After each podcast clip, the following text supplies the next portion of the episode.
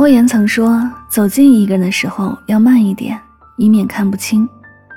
一时聊得来就把隐私吐露，往往令关系进退维谷；不了解真相就替别人出头，只会让自己遍体鳞伤。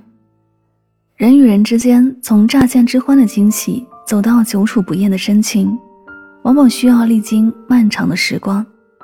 把相处的进度放慢，在一点一滴的小事中培养默契。”彼此才会逐渐同频，把交往的节奏放缓，在进退有度的分寸里积攒情谊，感情才能历久弥新。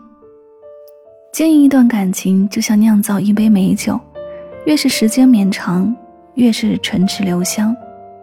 君子之交淡如水，因为淡才能不腻，感情才能持久。一段关系渐入佳境的标志。并不是表面的形影不离，而是灵魂的惺惺相惜。成年人的感情，时时联系是意外，偶尔碰面才是常态。太过浓烈的热情只会平添喧嚣，徒增彼此的压力。真正的情谊，从不会被山高水远阻断，亦不会被流年似水冲散。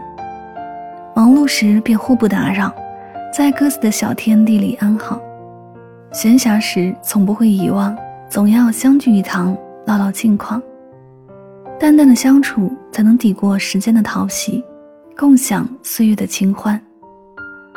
年纪越大，越懂得，人生最可贵的不是遇见了多少新朋友，而是留住了几个旧友。想要感情久处不厌，不只需要真心，更需要经营。